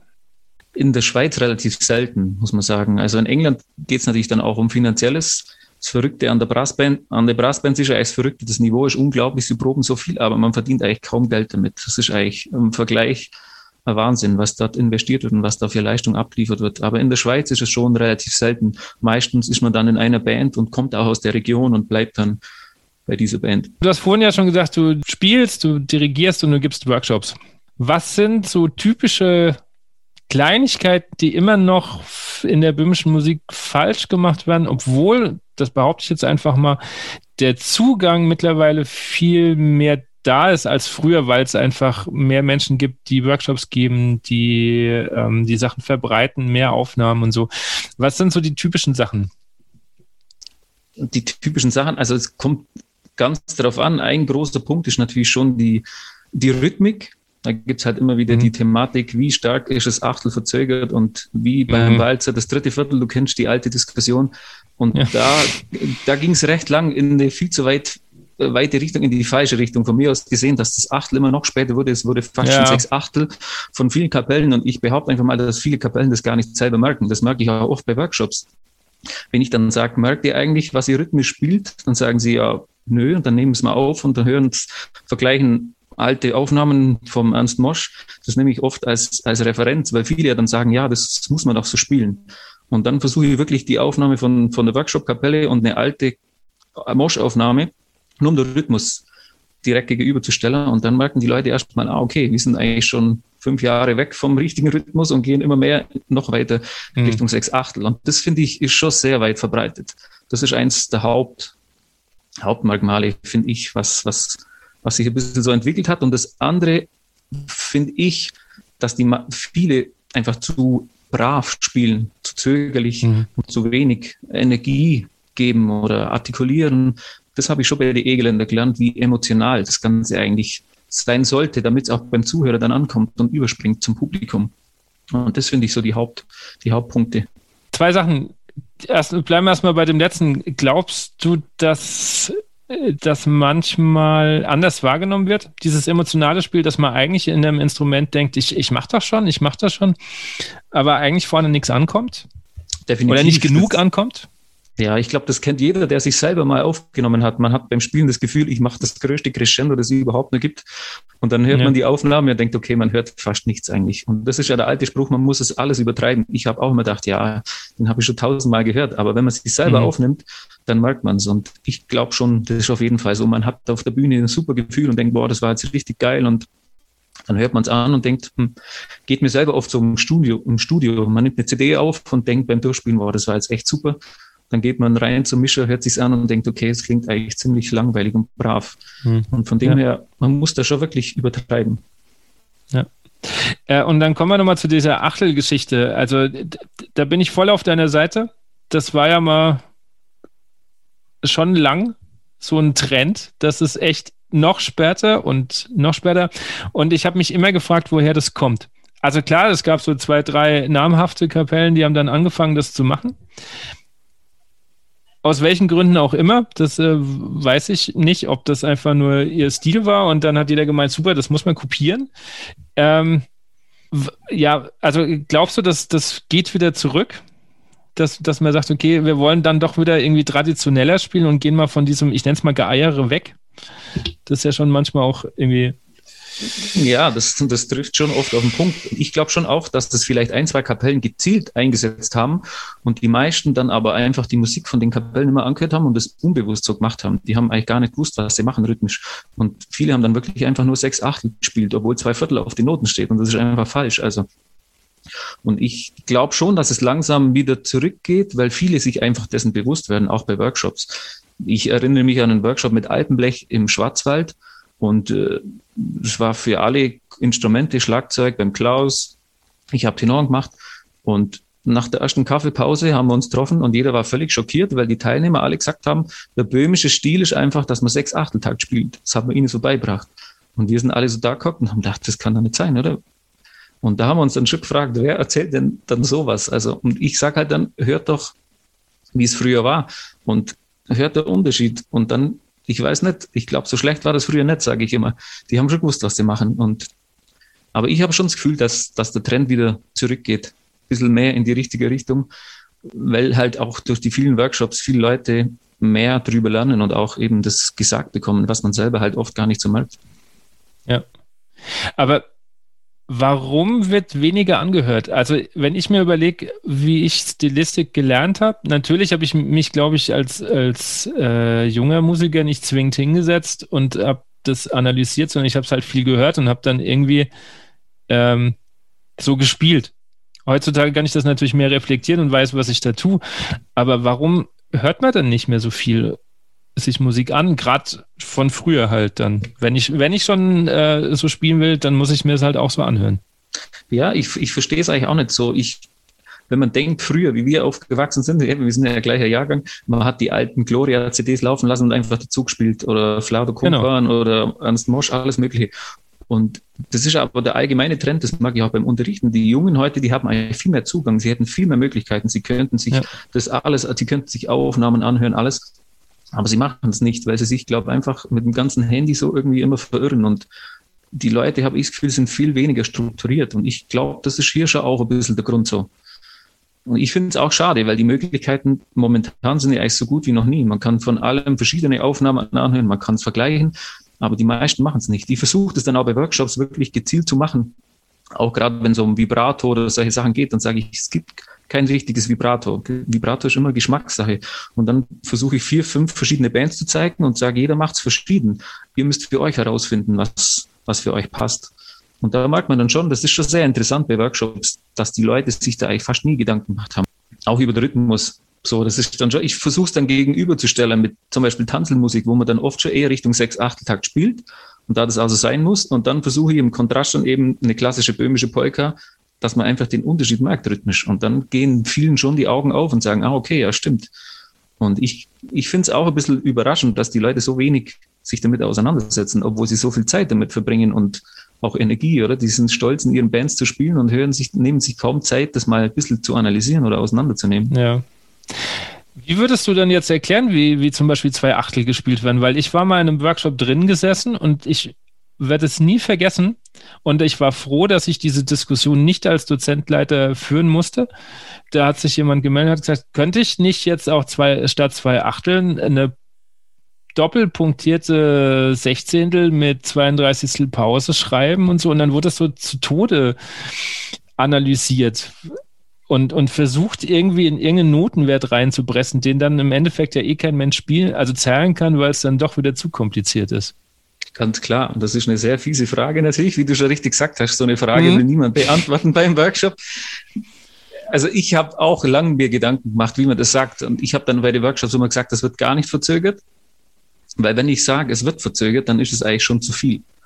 Weil meistens ja. sind es ja dann Leute, die jetzt nicht genau, wenn ich jetzt sage, mach's irgendwie drei Prozent später, können das ja, ja, nicht genau machen. So, also es sind ja dann oft nicht, das haben, haben wir Profis ja schon Mühe, wenn man sagt, ja, mach's ein bisschen später, dann geht es meistens sofort in die falsche Richtung und ist dann zu viel. Von dem her versuche ich das auch meistens zu, zu umgehen, das Thema. Ich versuche dann Aufnahme anzuhören. Und ich habe dann auch viel vom, vom Stefan und vom Holger gelernt. Ich war dann, wenn wir so E-Geländer-Workshops gehabt haben, bin ich wirklich bewusst auch bei Schlagzeug äh, mit reinguckt und habe dann interessant zugehört. Und der Stefan sagt dann zum Beispiel oft, er lässt die Achtel gerade spielen und versucht nur, dass die zweite und die vierte Achtel im Zweivierteltakt dann einfach ein bisschen mehr betont ist. Dann kommt das Gefühl automatisch dafür. Aber er okay. sagt eigentlich auch nie, man soll es groß verzögern, weil wenn eben, wenn du es schon sagst, dann ist es meistens schon zu viel in die falsche Richtung. Ja. Ja, ich glaube, dann geht der Kopf halt einfach los und dann wird irgendwie irgendwas versucht und dann wird es irgendwie unorganisch. Ja, so. das, ist, das ist schwierig und ja, es sind halt dann viele Stellen oft, wo dann zwei Achtel Auftakt bei der ganzen Kapelle. Wie erklärt man mhm. das? Das zweite Achtel ein bisschen, aber ja nicht zu viel und ich habe das mhm. dann bei den E-Geländern eigentlich so gemerkt, wenn du da reinhockst und die ganze Band spielt so, da wird das gar nicht thematisiert. Man spielt es einfach genauso und du spielst es einfach genauso mit auf den Punkt. Und wir reden da nie, ob das jetzt so viel verzögert ist oder so viel, sondern mhm. es versuchen dann einfach alle gleich zu machen natürlich. Aber und das finde ich schon oft, das fehlt auch ein bisschen bei den meisten Kapellen so. So der Wille, dass man es wirklich genau auf den Punkt zusammenspielt, dass er dann die guten Kapellen auch wirklich ausmacht. Also. Aber die ja, Frage ist, ich, ja, die Frage ist? Die Frage ist sehr fies gewesen, muss ich sagen, hier zu meinen Verteidigern. Ja, alles, alles gut. Ich habe aber auch nie gesagt, dass ich die leichten Fragen stelle. Ja, ja, alles gut. ähm, ich hatte gerade was im Kopf. Äh, genau. Ist es vielleicht auch die ähm, fehlende Fertigkeit, ohne jemandem nahe treten zu wollen, weil er vielleicht einfach noch zu viel mit Noten liest oder sonst irgendwas beschäftigt ist, um aufeinander zu hören? Um einfach so einen Auftakt aufeinander zu bringen? Auf jeden Fall. Also ich glaube schon auch, die Leute müssten viel mehr weg von den Noten. Man kennt ja die Stücke, man spielt immer die gleichen Stücke. Und ich behaupte, ich habe früher auch nie auswendig gespielt, muss ich ehrlich sagen. Wir haben es nie braucht im Studium. Aber ich habe dann bei Albenblech das gelernt und auch bei den E-Geländer immer viel mehr. Und man kann einfach ganz anders aufeinander achten und agieren. Und bei den, bei den E-Geländern sind die Übergänge oft völlig verschieden, je nach Tagesform und Lust und Laune. Wird es mal verzögert, wird es nicht verzögert. Da wird nichts ausgemacht, aber es muss einfach dann wirklich jeder sehr wach sein. Und das wird schon oft zu wenig gesucht, weil die Leute zu zu sehr in den Noten sind, auf jeden Fall. Ja, zu sehr in den Noten oder einfach tatsächlich, ich glaube, mit was anderem beschäftigt. Es kann ja auch Technik sein. Es, es ist ja alles so ein bisschen, also äh, aber das ist zum Beispiel, was ich in der Brassband ganz extremst gelernt habe, dieses wir atmen wirklich zusammen als Band und sind auf dem Punkt da. Das habe ich in einem Blasorchester vorher so nicht erlebt, sondern tatsächlich erst in der Brassband. Ja, man, man ist viel mehr ein Team einfach. Natürlich, eine Brassband ist auch viel kleiner wie ein Blasorchester. Und es kommt viel mehr auf jeden drauf an. Und ich glaube schon auch, dass wir da noch Nachholbedarf haben in der böhmischen Blasmusik. Wir sind eigentlich auch relativ wenig bei der normalen Besetzung. Und und das, man müsste einfach viel mehr diesen Teamgedanken haben und versuchen wirklich die Sachen genau übereinander zu spielen. So, dann kommt auch viel mehr Energie auf. Und das versuche ich auch bei den Workshops, liegt da schon ein großer Schwerpunkt von mir, damit die mhm. Leute immer viel mehr aufeinander hören und dann versuchen, das wirklich genau zusammen zu kriegen. Und wenn sie sich dann mal darauf konzentrieren, dann merken sie erst mal, wie weit sie auseinander sind. Und nach ja, ein paar ja. Versuche wird es dann natürlich immer besser, aber es stimmt schon, man müsste einfach mehr den Fokus drauf legen. Ja. Hast du das Gefühl, dass die Blasmusik ähm, mehr zusammenarbeiten müsste und weniger so, so dieses Konkurrenzdings? Ja, ich finde es eigentlich schade. Und das war schon immer so irgendwie. Ich finde auf jeden Fall, dass man viel mehr zusammenarbeiten müsste und weniger gegeneinander. Ich finde, es ist relativ viel Neid eigentlich. Wenn man mhm. das jetzt vergleicht mit, mit dem symphonischen Bereich oder dem Brassband-Bereich zum Beispiel in der Schweiz. Natürlich ist da auch ein bisschen Neid, aber da geht es dann vor allem um die Wettbewerbe. Und das gibt es ja bei uns mhm. eh nicht. Oder ja. wenig in, in, im böhmischen Bereich. Und ich finde schon auch schade. Man kann voneinander lernen und man könnte viel mehr miteinander erreichen, finde ich, wie wenn jeder sein eigenes macht und dem anderen oft nichts Gutes wünscht. Das habe ich leider schon auch sehr oft erlebt, muss ja. man sagen. Das finde ich schon ein bisschen schade. Und ich, wir haben bei, dem, bei der Egerländer und auch bei Albenberg schon oft diskutiert, wieso das genau in diesem Bereich so ist. Und irgendwie sind wir auch noch nicht auf den grünen Nenner, gemeinsamen Nenner gekommen, was, was denn da der Ursprung sein könnte oder so. Also ich finde es einfach schade, wenn, wenn so viel Neid und im Spiel ist, weil ja, jeder macht sein Ding und das ist auch gut. Und ich kann jeden unterstützen und sage, hey, wenn jemand, wenn jemand gut spielt oder wenn es eine gute Band ist, auch wenn sie vielleicht sechs Achtel spielen, aber sie machen es alle zusammen und sie machen das bewusst, dann sage ich, hey, ihr seid eine coole Band. Ich finde es dann nur schwierig, wenn jemand einfach irgendwas macht und gar nicht so richtig weiß und dann, und dann auch noch die Kollegen irgendwie neidisch ist, das finde ich dann schon schwierig. Das ist sehr schade. Das habe ich äh, 15 äh, Jahre lang in, in meiner Region erlebt, als ich angefangen habe, meine Orchester zusammen zu suchen und dann gab es ganz, gab es schon auch viele, die das komisch fanden, so nach dem Motto, ja, jetzt muss er irgendwas Eigenes machen. Ähm, wobei ich mir dann immer gedacht habe, ja, kannst du ja auch. Also es ist ja jetzt auch nicht irgendwas, was ich für mich allein gepachtet habe. Also das ist, hast du irgendwie mal, ähm, keine Ahnung, vielleicht von deinem Heimatverein, ähm, was Komisches erlebt, seitdem du bei den Egerländern spielst, so nach dem Motto, oh, jetzt, jetzt ist er da, jetzt ist er irgendwie Hält er sich für was Besseres oder kam das nie zum, zum Tragen? Also ich, seit ich bei den Egeländern bin, nicht. Ich fand eher so der, der, der Ablösungspunkt, wenn man so weggeht Richtung Studium, das finde ich oft schwierig. Und das ist leider bei fast allen, wo ich kenne, aus unserem Bereich, wo Richtung Studium gehen, wo es dann oft komische Sprüche gibt von der Kapelle raus. Ja. Ich habe das Gefühl, ich habe mich damals nicht groß verändert. Aber irgendwann, ah, jetzt kommt der Profi, jetzt müssen wir uns zusammenreißen, ja. jetzt müssen wir richtig spielen, oh, jetzt dürfen wir kein Bier mehr trinken und so. Und ich habe immer gesagt, hey, ich bin kein anderer Typ wie vor zwei Jahren. Ich komme einfach, weil ich mit euch Spaß habe zum Spielen. Und ich will jetzt nicht über jeden Ton diskutieren, weil natürlich hört man das, aber ich gehe ja nicht auf a, zu meinem Dorfverein zurück, um dann einem anderen zu sagen, hey, der Ton ist zu hoch, der ist zu tief, das bringt ja eh nichts. Und ich will einfach dahin. Ich bin der gleiche Typ wie früher, ich will Spaß haben mit euch. Und das finde ich schon sehr oft schade, damit also ich muss sagen, bei mir im Dorfverein, ich verstehe mich mit den Leuten gut. Es gab ab und zu mal ein bisschen komische Sprüche, aber jetzt nicht so schlimm, muss ich sagen. Aber ich war natürlich auch weit weg in Luzern. Von daher war dann klar, ich bin jetzt einfach nicht mehr da. Und ich habe von anderen gehört, wo halt dann nur eine Stunde weg waren, da warten dann die, ja, die müssen doch heimfahren zur Musikvereinsprobe. Und das gibt dann oft, ich weiß auch nicht wieso, vielleicht kommen die Leute nicht damit klar, dass es jemand, jetzt jemand anders sie quasi verlässt und einen Schritt weitergeht ich habe mir da auch schon viele Gedanken gemacht. Für mich ist es fast der einzig erklärbare Grund, dass die Leute es eigentlich gar nicht böse meinen, aber irgendwie ein bisschen enttäuscht sind und natürlich schade finden, dass jemand verlässt. Ja, aber ich, ich finde halt, das ist halt der Punkt, wo es sich dann entscheidet, wie ein Verein damit umgeht, ob er wiederkommt.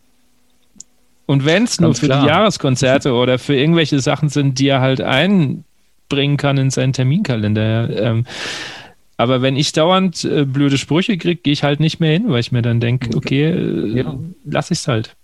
Und viele Vereine verbauen sich so sehr viel, vor allem dann später, weil irgendwann ist das Studium vorbei und er kommt vielleicht wieder zurück genau. und sucht einen Verein, sucht eine Jugendkapelle, sucht ein paar Schüler und er könnte dem Dorf extrem viel zurückgeben. Und das finde ja. ich wirklich schade in, in dem Blasmusikbereich, dass es da so oft dann einfach Probleme gibt. Ja. Also ich glaube, das ist tatsächlich nur im Blasmusikbereich so. Ich habe das woanders noch nie so erlebt. Ich, ich kenne mich nicht in, anderen Bereichen, war ich sehr wenig unterwegs, muss ich sagen. Von dem her kenne ich es eigentlich, eigentlich, nur hier so, aber da ist es definitiv so und ich finde es einfach nur schade. Also hm. gibt wenig Gegenbeispiele. Also ja, also an alle äh, ähm, Musikvereinsvorstände und Dirigenten, die zuhören, macht diesen Fehler nicht. ja, es kommt ja irgendwann zugute und Ihr genau. profitiert langfristig und es bringt ja vor allem einfach nichts. Es bringt niemand was. Genau. Ja. Du hast das vielleicht gesehen, ich habe heute Mittag nochmal eine Zuschauerumfrage gemacht auf Instagram, was äh, Zuhörer von dir wissen wollen. Ich habe da so ein paar Fragen. Ja, ich habe es gesehen, bin gespannt. also, die erste Frage war, wann kommt eine eigene Mundstückserie? Gute Frage. Es gibt schon erste Kontakte, sagen wir mal so, aber es ist noch nichts Spruchreifes dabei. Aber könnte durchaus bald kommen. Okay.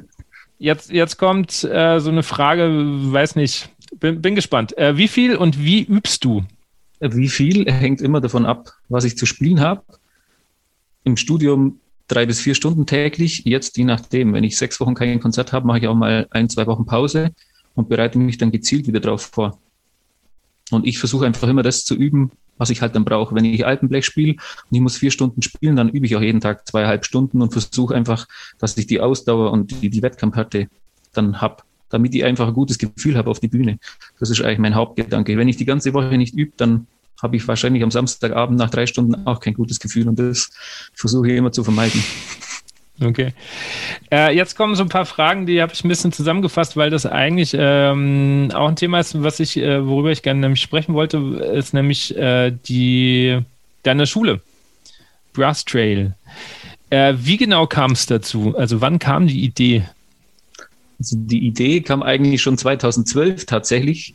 Bei meinem, oh, ersten, Ma okay. bei, ja, bei meinem ersten Masterabschluss damals habe ich äh, Pädagogik-Master gemacht in, in Bern, Musiklehrer quasi.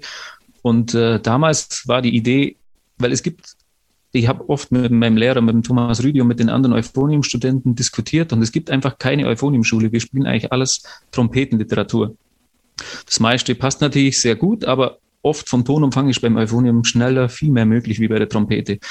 Und auch nach oben natürlich und nach unten, beide, beide Richtungen. Und das war eigentlich der Grund damals, das schon zu machen. Ich habe dann einfach viel zu spät begonnen, acht Wochen vor der Abgabe und habe dann nach einer Woche gemerkt, okay, das ist einfach völlig unrealistisch. Und von daher, die, die Idee liegt schon lange in der Schublade. Und jetzt im ersten Lockdown kam dann die Idee zusammen mit meiner Freundin Maria, die eben auch Euphonium studiert hat und auch gern arrangiert und komponiert. Und dann haben wir gedacht, ja, wenn nicht jetzt, wann dann so quasi. Und da haben wir dann einfach dann angefangen. Das war dann im Nachhinein ein unglaubliches Projekt, unglaublich zeitintensiv. Ich glaube, wir haben drei Monate eigentlich nichts anderes mehr gemacht, von morgens acht bis abends acht oder oft bis zehn und unglaublich viel investiert, aber auch sehr viel gelernt. Aber dann hat ja der Lockdown ja auch was Gutes gehabt. Ja, ich glaube, also ich weiß nicht, wie es dir ging, aber die meisten Musiker waren erstmal froh, dass mal Pause war, weil jeder hat eigentlich viel zu viel gemacht. Allgemein auch in der ganzen Gesellschaft, finde ich. So ging es mir auch. Die ersten zwei, drei Wochen war super. Viel Fahrradfahren, mal ein bisschen frei, mal nicht jeden Tag irgendwo anders. Und dann so nach zwei, drei Wochen habe ich gemerkt, okay, irgendwie, ich glaube, es dauert noch ein bisschen länger, habe ich mir relativ früh schon gedacht und habe dann einfach gedacht, okay, ich will nicht jeden Tag jammern und mich beschweren, sondern ich versuche einfach was, was zu machen. Und das war eigentlich dann der Auslöser, damit, dass wir beide dann eben gesagt haben, wir hatten beide viel mehr Zeit und haben dann gedacht, okay, dann lass uns was machen. Und aber dass es dann so rauskam, hätten wir auch nie gedacht, muss man auch ganz klar sagen. Es war vielleicht auch unsere große Stärke, wenn wir von vornherein gewusst hätten, wie viel Arbeit das alles ist, dann hätten wir es vielleicht auch gar nicht begonnen. Weil interessant ist jetzt jedem, wir, wir haben so ein paar Kollegen geschickt auch und sie sollen sich mal anschauen und jeder, fast jeder Profimusiker hat gesagt, ja, ich hatte die Idee auch schon mal, ich wollte das auch schon mal machen. Aber ja, wir wissen jetzt auch, wieso es die meisten noch nicht gemacht haben, weil es einfach unglaublich viel Aufwand war. ja, also ich, ich merke das jetzt gerade so in einem, in einem anderen Bereich. Also ich bin ja eigentlich Schullehrer. Mhm. Und ähm, im ersten Lockdown hatte ich tatsächlich weniger zu tun, lag aber eher daran, dass ich äh, die Schule gerade gewechselt hatte und nicht so viele Klassen zu betreuen hatte. Das war für mich sehr entspannt. Und äh, jetzt bin ich äh, wirklich Vollzeit eingespannt und habe jetzt vor äh, letzte Woche habe ich mir gedacht, ah, ich könnte ja ein E-Book für meine Schüler schreiben. Wenn wir jetzt, also und mhm. ähm, ja, das ist viel Arbeit. das ist sehr ja. viel Arbeit. Und man ähm, lernt halt, es geht halt immer weiter. genau. Ja. Was, was waren die äh, größten Schwierigkeiten für euch bei der Umsetzung? Also, ich, kann ich echt sehr schwierig sagen. Es war es kam nie so, wie wir es gedacht haben im Endeffekt. Wir haben am Anfang natürlich schon Gedanken gemacht, okay, für wen soll es sein? Am Anfang war es so konzipiert, das wäre eigentlich viel zu schwer gewesen. Ich, das hätten eigentlich nur Studenten und Profis spielen können. Und das haben wir eigentlich selber gar nicht so gemerkt, weil wir natürlich voll in dem Fokus waren und nur unsere Übungen aufgeschrieben haben, die wir täglich machen. Es war viel zu schwer. Wir haben es dann mal jemand gezeigt, der schon eine Klarinettenschule, eine sehr erfolgreiche geschrieben hat und der hat dann gesagt, ganz ehrlich, ich glaube nicht, dass das jemand interessiert das ist viel zu trocken. Es waren nur 16 Läufe, nur die verrücktesten Übungen nach oben, harmonisch, alles so schwer. Und dann haben wir uns nochmal ganz anders Gedanken gemacht. Aber wir haben eigentlich damals schon das Gefühl gehabt, okay, wir sind jetzt schon ziemlich weit, das Heft ist bald fertig, oder?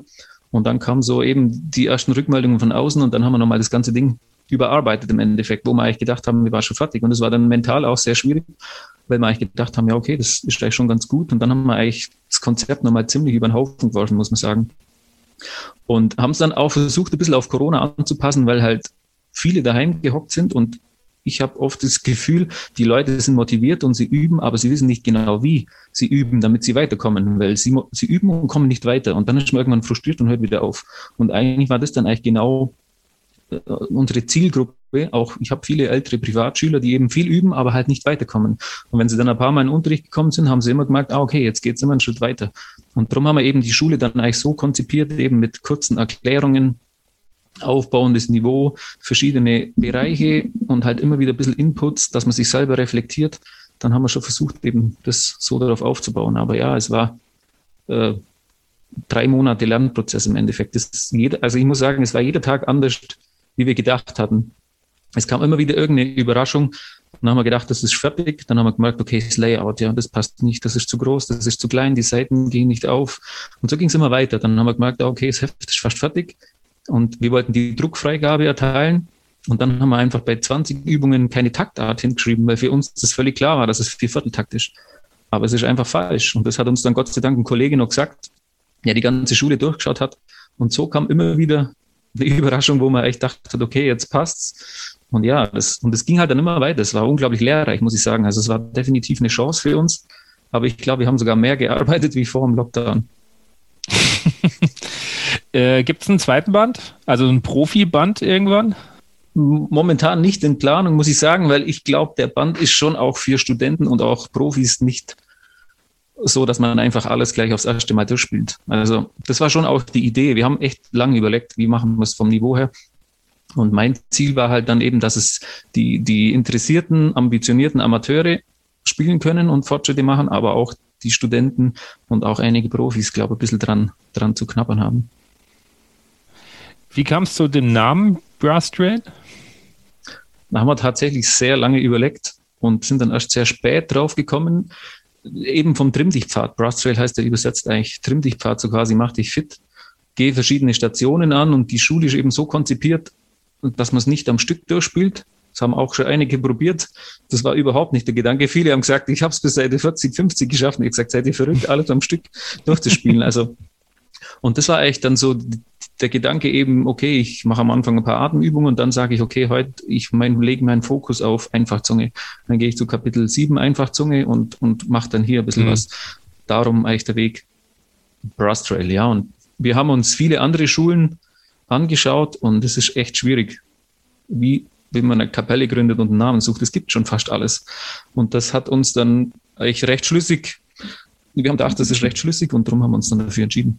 Und äh, du hast am Anfang gesagt, dass, dass ihr jetzt gerade Videos dazu produziert. Genau, ja, wir haben eigentlich ähm, nach und nach jetzt immer wieder ein bisschen was vorgestellt. Am Anfang haben wir eigentlich wenig Werbung gemacht, weil wenn, der, wenn das Heft fertig ist, dann geht es erstmal in die Druckerei. Wir haben noch nie Erfahrung mit der Druckerei gehabt und so ging es immer weiter. Dann Online-Shop, Homepage erstellen, Versandtaschen, alles Mögliche, was da alles dranhängt, hätte ich nie gedacht an so einem Verlag, was da alles dahinter hängt. Und da haben wir eigentlich kaum Zeit gehabt. Und jetzt versuchen wir eben ein paar Videos aufzunehmen, um den Leuten ein bisschen näher zu bringen, was ist eigentlich überhaupt alles drin in Brass Trail. Ich glaube, viele wissen das noch nicht, was wirklich alles drin ist. Und ähm, viele sind auch froh, damit sie einfach eine Orientierung haben, wie geht das Stück vom Rhythmus. Mhm. Und, und, da haben wir viele Nachrichten bekommen von Leuten, die einfach sagen, sie tun sich einfach viel leichter, wenn sie mal eine Vorstellung haben. Und darum versuchen wir das jetzt eben ab nach und nach was aufzunehmen.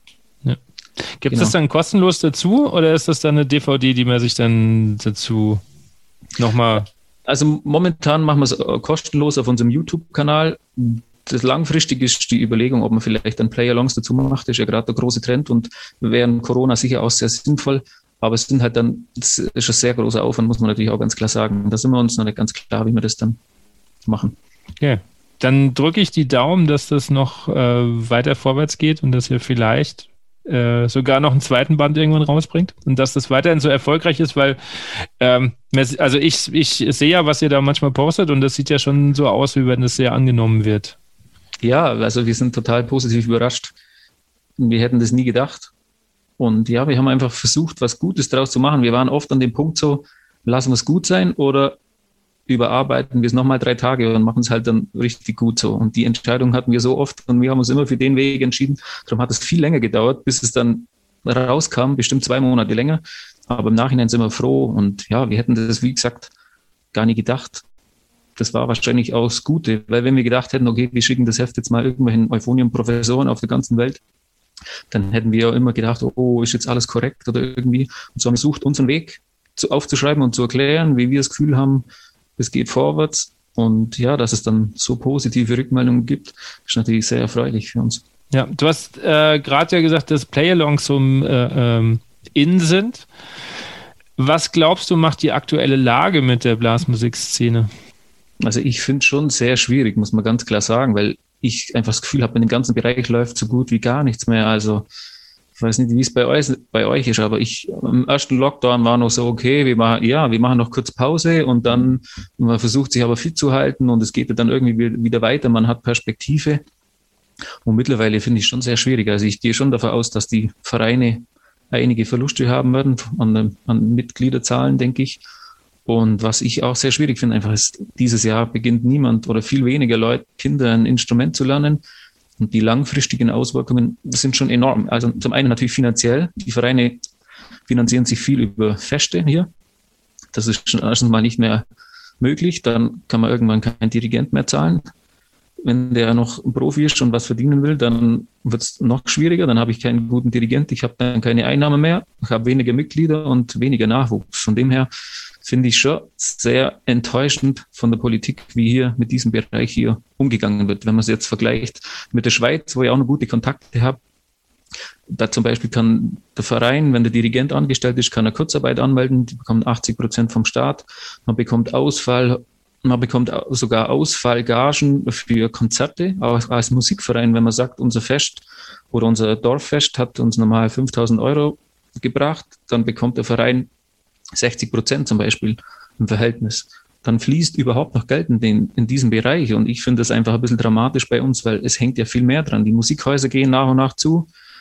Die Notenverlage haben riesige Probleme und das, das also ich glaube schon, dass die Folgen leider sehr hart sich auswirken würden in unserem Bereich. Ja. Ja, Notenverlage hat mich letzte Mal einer drauf gebracht, den, den Gedanken hatte ich nämlich gar nicht, dass ja, äh, selbst wenn jetzt wieder alles offen ist, wahrscheinlich Vereine erstmal die Noten gar nicht, also keine neuen kaufen, weil sie haben ja noch die vom letzten Jahr, die noch nicht gespielt worden sind. Also. Genau, vom Jahreskonzert und ja, oder ich habe auch, wir haben Noten dann gekauft, optimistisch fürs Adventskonzert. Es wird dann auch abgesagt, ja, wenn nächstes Jahr Adventskonzert ist, dann kaufe ich jetzt nicht wieder zehn neue Stücke, weil eben der Verein hat natürlich auch keine Einnahmen und dann kann ich nicht. Genau.